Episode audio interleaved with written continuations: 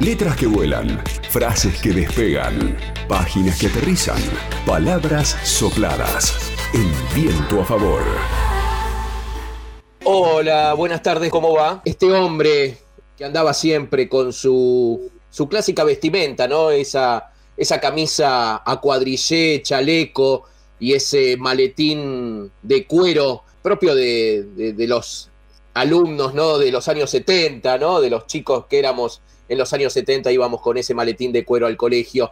Estoy hablando de Alejandro Finzi, que murió el domingo a los 69 años de edad. Este dramaturgo, poeta, docente, gran, gran docente que extendía esas clases maravillosas sobre la literatura europea en la Universidad Nacional del Comahue, con esas clases brillantes, didácticas, profundas, eruditas, en las cuales conjugaba el humor y la ironía también. Y para hablar, para recordar a Alejandro Finzi, estamos en comunicación con Néstor Sasek, también docente de la Universidad Nacional del Comahue en la carrera de letras, específicamente en lo que era literatura española. Y bueno, la idea era poder eh, recordar a Alejandro Finzi. Buenas tardes, Néstor, Pablo Montanaro y el equipo de Viento a Favor. ¿Cómo andás? Eh, un saludo grande, buenas tardes también para, para Raúl ahí. Néstor, ¿qué recordás de Alejandro Finzi en, esos pasillos eh, y en las aulas de la Universidad del Comahue que,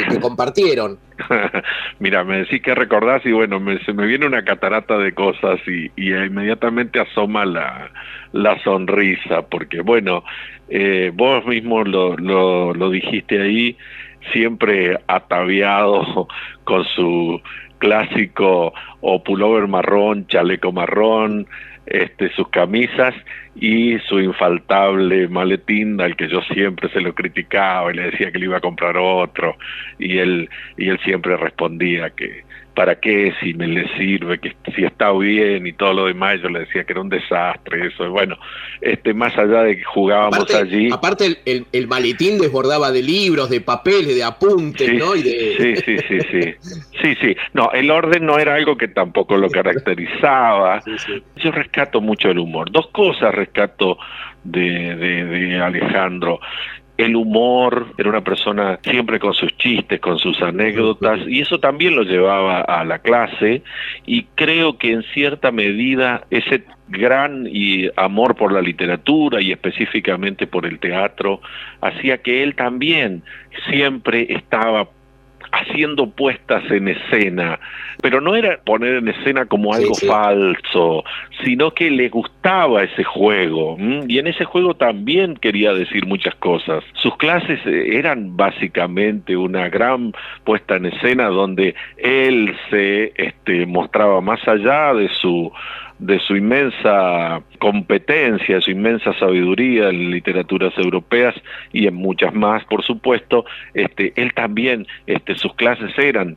parte de una gran puesta en escena que los alumnos y alumnas adoraban. Era un personaje, evidentemente, él se construyó creo yo, y eso puede, pues se puede opinar, este, se construyó como un personaje ¿m? que estaba detrás del doctor en letras, del erudito, ¿m? que cuando había que hablar en serio y estar y trabajar lo hacía y muy bien, en, en los pasillos y en todos lados este, era un poco eso, el personaje Finzi, ¿no? Y que un personaje, ya te digo, muy, muy bonachón como él era, y muy muy agradable, muy este por eso te digo, cuando vos me dijiste que recordás, inmediatamente me empecé a reír porque son muchas, claro. muchísimas cosas, ¿eh? ay, acompañado ay, ay. a incluso, yo no conocí este su un mítico Citroën 13B, pero sí conocí el mítico Renault 12.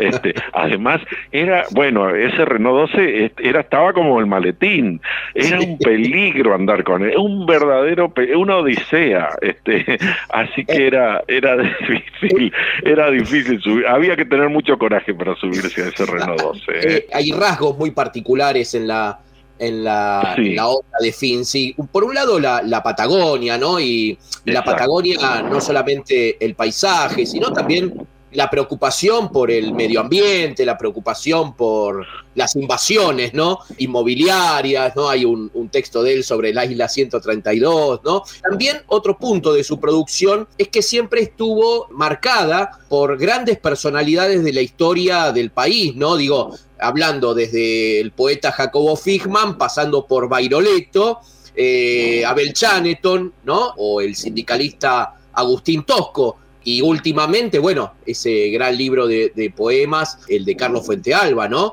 Eh, Fuentealba Clase Abierta. Yo rescataría esos, esos tópicos, digamos, de, su obra, ¿no? Sí, básicamente em, a mí me parece, y esto también es opinable, que en cierta medida, viste que hay obras que, o hay escritores que comienzan una obra y pasado muchos años, evidentemente, sus últimas obras nada se parecen a las anteriores. Han evolucionado, han cambiado. Eso no quiere decir ni que mejor ni peor. Yo creo que la obra de Finzi nace ya con un sello, tiene algunas variaciones, para decirlo con otras palabras. Creo que nació la obra ya madura de, entrada. Y lo que cambió en cierta medida fueron algunos pequeños enfoques. Por ejemplo, eh, ese espíritu juguetón que hablábamos, esa ironía que muchas veces aparece, se potencia, sobre todo la, cuestión lúdica, en algunas de sus últimas obras que ya están más dedicadas, como él decía, a sus nietas o nietos. ¿eh? Eh, mm, esto de, por ejemplo, la de un oso cruza o pasaba la frontera, o mm, en cuánto tiempo se derrite un cubito, todas estas obras que este, mm, la editorial Hartman le publicó eh, como historias de un abuelo en el año pasado. Precisamente. Sí, sí, sí, Ahí está una de las cosas. Y otra también es la preocupación, como vos decías, por el medio ambiente. Eso aparece ya desde en cuánto tiempo se derrite un cubito, está muy claro, ¿eh? el problema de los glaciares, y como está muy claro también en Grieta de Luna Llena o Aventura en la isla 132 que vos dijiste, donde este, está esta oposición de Finzi a este, que se utilice la costa del río Limay como un gran emprendimiento inmobiliario. Uno de los objetivos de Finzi en su teatro, él siempre lo dijo, era que bueno que el teatro ayudara a pensar, ayudar a pensar y a reflexionar. Y, esto básicamente, creo yo, que el teatro de Finzi ayuda a reflexionar sobre esta, a veces sobre determinadas cuestiones donde el poder, en cierta medida, desde, distintos ángulos, desde lo institucional, lo económico, etcétera, etcétera, este, sale este, y oprime a aquellas personas o personajes que, o, ciudadanos comunes que, están inermes o son mucho más débiles, ¿no? Sí, sí. Y algo que me quedó muy grabado, esto que decía que todo lo que se tiene en la vida, todo cuanto se posee es un oficio. Eh, decía, no tenés un ladrillo, un cacho de tierra, un soquete, ni la bicicleta de Dios. Tenés un oficio, es lo único y el oficio de él decía es la escritura, y porque tengo eso puedo amar. Algo que me quedó muy grabado, ¿no? Eh, eh, eh, el amor y el oficio, el, el amor por el oficio, el amor por el ejercicio de la escritura y el ejercicio de la docencia también, ¿no? o sea, prácticamente cuando uno charlaba con, con Finzi, café mediante o, entre libros, eh, siempre había enseñanza, ¿no? Siempre dejaba una enseñanza Alejandro, como también en esos, en esos mails, porque él no, no usaba celular o no usaba mensaje de celular, entonces siempre se manejaba con, con los correos electrónicos, ¿no? ¿Qué nos podrías decir, digamos, que puede dejar como, como legado, ¿no? A las futuras generaciones, a esos estudiantes, ¿no? Que lo han que lo han tenido como, como docente, como profesor. ¿Cuál, ¿Cuál te parece que va a ser el legado de, Alejandro? Primero creo que en primer lugar, el, el, amor por la literatura. Si hay una característica de la obra teatral de Finzi es que funciona tanto como texto teatral, es decir, para ser llevado a escena, para ser representado, pero también la escritura de Finzi es una escritura muy literaria, donde se cruza evidentemente la poesía. ¿Eh? Es decir, eh, son, son obras que uno las puede ver representadas, porque bueno, esa es la esencia del teatro, pero también funcionan esas obras como escritura, si querés, literaria, y a veces uno puede prescindir de cómo funcionaría el texto en una representación y leerlo así, como ficción. Esa es una de las características, creo yo, de la obra de Finzi. este, y esto, el teatro como reflexión, como cuestionamiento permanente a las formas establecidas. Por eso este Finzi renegaba en cierta medida del teatro, este, si vos querés, eh, no sé, naturalista o realista, porque decía que ya no ese teatro ya no interpelaba al espectador de fines del siglo XX o principios del XXI.